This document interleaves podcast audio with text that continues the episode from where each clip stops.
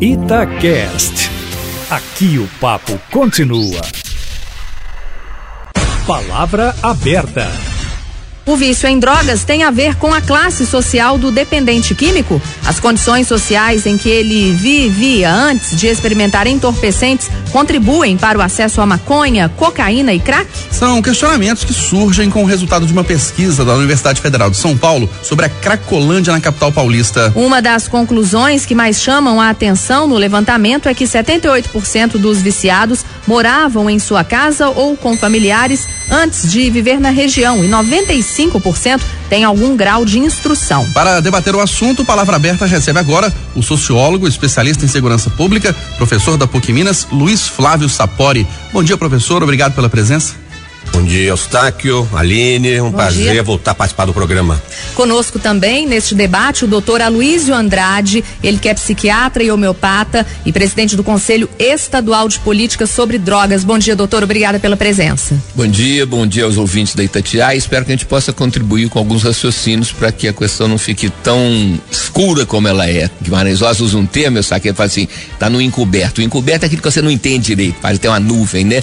E realmente a gente não tem eh, soluções brilhantes, mas nós temos raciocínios que talvez possam já ajudar os ouvintes a entender um pouco mais esse drama, que é um drama que todo mundo está vendo nas ruas. Começando com o professor Luiz Flávio Sapori, sociólogo, pela sua experiência, Sim, o dependente químico, principalmente de crack, ele é um vilão dessa situação ou ele é vítima? Ah, não há dúvida que ele é uma vítima, né? A própria expressão dependente químico já expressa, na verdade, que o, o usuário do crack, quanto mais, ele está numa situação onde ele não tem controle da sua vontade, não tem controle da sua intencionalidade, da sua racionalidade boa medida. Ele está de alguma maneira, do ponto de vista psicológico, do ponto de vista bioquímico, dependente de um produto, de uma compulsão. Então ele, ele é uma vítima nesse sentido da dependência da droga, Aline Eustáquio. Mas ele é vítima é? do ponto de vista social também? Aí que tá. É, esse é um debate, Eustáquio, que está mal colocado no Brasil. E aqui eu quero me deixar e me posicionar de maneira muito clara em relação a isso. Né? Não só em relação às pesquisas que eu, que eu, já fiz a respeito, como também em relação à pesquisa recente realizada pela Unifesp, né? Universidade de São Paulo. Na verdade, o usuário do crack está nas ruas, principalmente nas cracolândias, ele não é um, necessariamente um excluído social. Ele não é necessariamente proveniente das camadas mais empobrecidas, mais miseráveis. É, ele não foi para o crack porque ele já era desempregado, porque ele não tinha estudo, né? porque ele de alguma maneira ele não tinha acesso a benefícios sociais. Os estudos que têm sido feitos revelam que muitos deles são sim provenientes de camadas mais empobrecidas, mas não necessariamente, Eustáquio, miseráveis. São geralmente pessoas que têm trajetória familiar, pessoas que têm de alguma maneira trajetória no ensino, muitos deles tinham trajetória no trabalho, muitos deles tinham família, né, esposa, maridos, filhos. E a entrada, no, na verdade, não é a entrada do crack. É, os estudos mostram claramente que o crack já é uma, quase que a ponta final de uma trajetória longa de uso de drogas, que vai começar na, na adolescência com a maconha, com a bebida alcoólica, transitando por drogas mais pesadas e vai chegar o crack já numa fase mais adulta. Então, e a entrada do crack, essa compulsão da dependência do crack, é que vai levá-lo a se tornar um excluído social. É, é, eu, de alguma maneira há muito equívoco no Brasil em pensar o usuário do crack que está na Cracolândia, Eustáquio, como alguém que a sociedade anteriormente excluiu e por isso que foi para a droga e para Cracolândia. Não é essa a realidade. Doutora Luísio, e do ponto de vista médico, o que que faz o dependente químico largar a família, largar a vida dele e ir para as ruas, morar nas ruas? O estado alterado de consciência provocado pelo crack é um estado que a gente pode dizer que é dos mais intensos, porque a pessoa fica anestesiada a um tal ponto que as suas demandas, as suas exigências, as suas necessidades são reduzidas ao mínimo, que é fumar o crack e ter alguma bebida alcoólica, alguma cachaça para tomar e ter essas companhias que se identificam, né? Que aí você então vai ter essa socialização com outras pessoas que trabalham eh, valores iguais aos seus, né? Valores nesse caso aí bastante precários e limitados. E dentro de um raciocínio médico psiquiátrico, eu entendo, concordo com o Dr. Sapori plenamente de que ele começa como uma vítima mas ele, com o passar do tempo, ele, além de vítima, ele se torna um vilão porque a obtenção de dinheiro para conseguir usar o crack e usar a cachaça vem de roubos, vem de assaltos. Então, assim, inicialmente ele tem sim essa característica eh, de ser uma vítima, mas depois é como se ele se associasse à, à situação como passando a ser também um, um, um ator importante na manutenção de uma situação que para toda a sociedade é ameaçadora, porque na medida que a pessoa sem uma consciência plena ela se animaliza e não criticando os animais, mas falando de instintos, né? Então fica restrito a questão é, que diz respeito a atingir o objetivo que tem. E o objetivo é ter um prazer, não através do esforço, não através é, do trabalho, não através da espiritualidade, mas um, o que Freud chamou um gozo sem construção. E esse gozo, esse prazer sem construção, gera necessidade de mais prazer. Então, quanto mais se fuma, mais se precisa e mais se quer fumar. Então, fica um, uma vida monotemática, o um pensamento circular, que tudo é em função de obter substância. Na pesquisa, eles falam que o volume de consumo de dinheiro por dia na Crocolândia pesquisada em São Paulo é de 192 reais, que isso então geraria uma demanda só com o crack de quase 200 reais e que 98% desse dinheiro é obtido não através de bicos, de pequenos eh, trabalhos, mas sim através de roubos, principalmente roubos de celulares. Agora, ó, ó, Luiz, tem uma dimensão de, de vitimização que a gente tem que considerar, porque nessa mesma pesquisa da Unifesp e outros estudos, você sabe bem que também conhece essa realidade. Uma das maneiras mais comuns do usuário do crack, das cracolantes conseguir dinheiro é através da prostituição. Também. Isso é terrível, Eustáquio, Aline. Então, isso é mais um elemento que não é uma prostituição no sentido de condenar a prostituição, mas é uma prostituição que, de alguma maneira, por valores vis, por valores muito insignificantes, com alto grau de deterioração humana, né, de desumanização, de alguma maneira reforçando, Luiz, que mesmo esse usuário dependente que rouba e furta para conseguir o dinheiro, situação muito abjeta.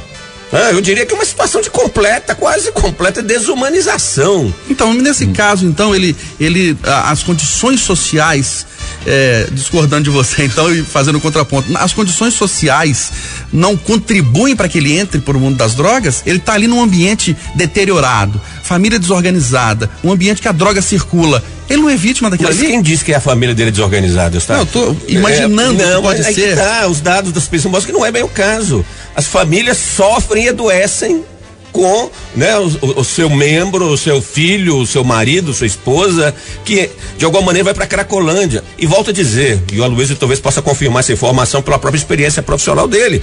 O usuário do crack já chega no crack, não no O crack não é a primeira experiência de dependência, já veio de uma trajetória anterior.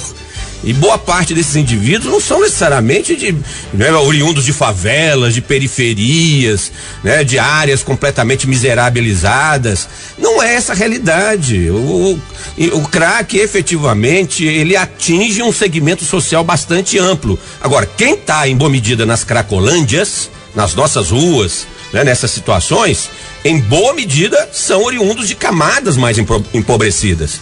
O que não, aí discordando de você, Eustáquio, o que não podemos deduzir disso, que usuários de camadas mais com melhor poder aquisitivo não estejam sofrendo também o problema. Eu suponho que boa parte deles estejam nas clínicas né, de tratamento particulares. Por isso que as estatísticas né, não conseguem captar. A gente vê muito aqui na, na Lagoinha, mas não está só ali, né, Sapori? Ah, não tá.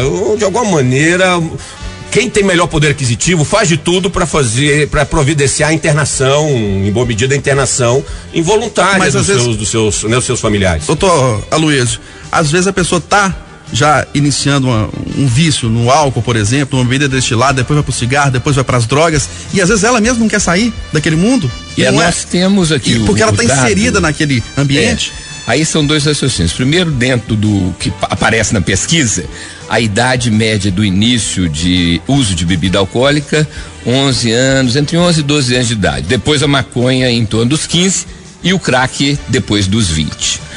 Você tem na dependência química um adoecimento da vontade, onde primeiro adoece a força de vontade, a pessoa quer mudar, quer parar, mas não consegue, e depois ocorre um adoecimento na boa vontade, você já não se interessa mais por isso. Nesse momento, a gente considera psiquiatricamente que a pessoa está incapaz de escolha, incapaz de decisão. Por isso que a família, os amigos, os colegas de trabalho e a sociedade como um todo, através do Estado, tem que agir. Você não pode respeitar, por exemplo, o direito de um deprimido se matar porque ele está doente, ele está com um distúrbio químico que o leva a querer fazer algo que é contra o instinto da natureza humana, que é o instinto da sobrevivência, né? Então o que que acontece? O, o grande drama, isso que o Sapori falou, eh, faz muito sentido, porque assim, quem tem algum dinheiro interna o seu parente em algum lugar particular. Quem não tem depende da rede, que é a rede, a RAPS, Rede de Atenção Psicossocial, onde 90 a 95% das vagas são vagas para tratamento em sistema ambulatorial. A pessoa vai no CAPS, no Centro de Atenção Psicossocial ou no CERSAM, tem os atendimentos ali e depois volta para o seu ambiente que é o ambiente que ele está vivendo, que é o ambiente da rua. Então, não é transformador. Para você tratar um usuário de crack de uma maneira verdadeira, de uma maneira consistente, você tem que tirá-lo daquele ambiente, levá-lo para um ambiente protegido sem a presença da substância, nem álcool, nem crack tratado medicamentosamente, você tem que dar um remédio para preencher os receptores, senão ele pode fazer uma abstinência até eh, morrer por falta da substância, mas num ambiente protegido, num ambiente fechado, um ambiente que respeite os direitos humanos, que respeite todo o conhecimento que a gente medicamente tem para poder ajudar essa pessoa. Então, é ficar esperando que um dependente químico de crack ou que dependentes químicos de crack façam um grupo de ajuda mútua e resolvam sair do crack juntos, isso é ingenuidade, isso não acontece, não ocorre, porque a vontade está doente, né? Agora, mesmo que essa pessoa dependente química não seja é, é, oriunda de uma classe menos favorecida, ela às vezes não é vítima, vamos dizer assim, de uma condição social do país que não oferece campanhas de prevenção adequadas às drogas e não oferece um tratamento público adequado? É porque a prevenção às drogas, é, só existe uma prevenção, que é a prevenção integral. E ela envolve não só a prevenção ao uso de drogas lícitas e ilícitas, mas envolve a prevenção a doenças sexualmente transmissíveis, a gravidez precoce indesejada. Por quê? Porque a prevenção integral envolve a questão dos valores, Eustáquio. Aí a gente vê que a questão é mais ampla e mais complexa, porque são os valores éticos, os valores morais e os valores espirituais que são capazes de preencher o nosso vazio existencial, vazio existencial esse que vem da nossa dualidade, somos feitos de matéria e de, de energia, somos corpo e espírito, temos coisas, funcionamentos adultos e infantis. Então, dessa dualidade surge o vazio existencial. E o vazio existencial, que a psiquiatria chama de angústia, de duas uma. Ou você preenche o vazio existencial com alimentos consistentes, como são então seus projetos de vida, como é alguma forma de devoção, de espiritualidade, como é a. Ou você precisa de anestésicos potentes. Não tem terceira via. Então todos nós temos angústia do vazio existencial, do existir a que será que se destina, para que isso tudo? Uma vida que você não sabe por quê, que você não sabe para quê e não sabe até quando. Olha que desafio, sabe? Isso é um desafio para todos nós antes de uma questão social, ela é individual também, porque é justamente a falta que nos leva a buscar alguma coisa de qualquer jeito. Agora, quando você está fora de consciência, quando você está fora de si, quando você está, como dizia antigamente, nessa parte, uma mula sem cabeça soltando fogo pelas ventas, não adianta a gente ficar teorizando, não adianta a gente ficar filosofando, nós precisamos de ajudar concretamente. Levar essa pessoa num primeiro momento uma internação involuntária, né? Fazer esse tratamento inicial, fazer a desintoxicação e estimular, tentar convencer essa pessoa a ir para um tratamento mais prolongado voluntariamente nas comunidades terapêuticas. Mas no primeiro momento, tem que haver essa coerção, tem que haver essa pressão externa feita ou pela família, ou pelos amigos, ou pelos colegas, ou pelo poder público. Eu quero ressaltar, e aproveitando, Luiz, e Eustáquio e Aline, porque enquanto a questão da, do, do, do, usuário do crack e a Cracolândia, Eustáquio e Aline, forem percebidos como um problema da pobreza e da miséria no Brasil, nós não vamos resolver o problema. A dependência química, ela extrapola a pobreza ou riqueza ela não está, não dá para entender o fenômeno da dependência química e das cracolândias como um fenômeno da pobreza, da miséria, da desigualdade social no Brasil. A pobreza não gera necessariamente essas coisas. Essas angústias existenciais extrapolam a estratificação social. Isso afeta pobre, classe média, afeta ricos. Se alguém acha que não há muitos usuários e dependentes de drogas entre os mais ricos da sociedade brasileira, está equivocado. Doutora é. Luiz, então não é uma questão social, é uma questão médica, de saúde mental. Sem dúvida nenhuma. Você tem os canais de entrada e aí eu vou completar o que o Sapori falou dizendo o seguinte: na minha percepção, o, o que aumenta o risco do uso de álcool e drogas são os dois extremos. O excesso da falta, ou seja, a falta de condições de vida mínimas, condição de moradia, condição de estudo, condição de alimentação e a falta da falta, Eustáquio. A falta da falta quer dizer o quê? Esses filhos que são criados sem limite, essas crianças que tudo que pedem recebem. Então, tanto o excesso da falta quanto a falta da falta são pontas que nos levam a ser mais vulneráveis a essa questão. Segundo ponto, Aline, que do ponto de vista prático, o dependente químico do crack, e eu sempre associo crack e cachaça, porque eles andam para e passo, ele não está nem aí ali ele não quer nem saber, ele não está com questões filosóficas existenciais, ele não está com sentimento de culpa, ele não lembra do pai e da mãe que estão sofrendo, ele não está nem aí porque ele está anestesiado, é um zumbi. Tá certo? Por isso que fica muito é, fora de, de, de sentido a gente ficar imaginando o que o usuário de crack imagina ele está lesado naquele momento e obviamente que depois de um tempo longo, cronicamente ele fica lesado em definitivo, infelizmente isso é fato, né? Você tem quadros de demência impossível de se reverter, porque você destrói os neurônios, os neurônios não ficam nascendo à torta e à direito, né? Então, assim, eles não têm essa filosofação sobre a vida, não tem questão existencial. Feito, eu falei, a porta de entrada é variada e a porta da não saída é a mesma, ou seja, é um labirinto que sozinho ou nesse grupo de outros usuários não vai surgir entre eles uma proposta de melhora. Porque tá bom, quando você está anestesiado, você está tomando Novaldina direto, você nem percebe a dor de dente. Depois seu dente cai e você nem percebe que ele caiu, né? Então eu insisto nisso, nós temos sido omissos, nós poder público, nós sociedade, nós sociedades médicas, psicológicas, a gente está perplexo vendo a situação, fazendo o diagnóstico sem propor a terapêutica. Porque a terapêutica, ela é pouco, é, vamos dizer assim, ela é pouco simpática, porque envolve você invadir o espaço do outro, você tomar o direito do outro, do ir, ir e vir e colocar ele no lugar protegido. Então isso parece uma maldade e infelizmente não tem o saque outra questão a fazer que não uma interferência direta nesses identificados, porque os que estão ocultos, feito o Sapode falou, os que estão fazendo uso e ainda estão conseguindo manter as aparências, trabalhar, estudar, ter alguma vida social, com o passar do tempo, a situação vai agravar. Mas os que já estão ostensivamente incapazes, nós temos que fazer alguma coisa, porque senão vamos ter o sentimento de cumplicidade na destruição de um, uma camada significativa da população, porque eu falo assim, ah, não há uma epidemia de crack, né? Primeiro que o conceito de epidemia é um conceito variado, mas quando você vê em cada bairro, quando você vê em cada quarteirão aqueles grupinhos, quando você vê esses,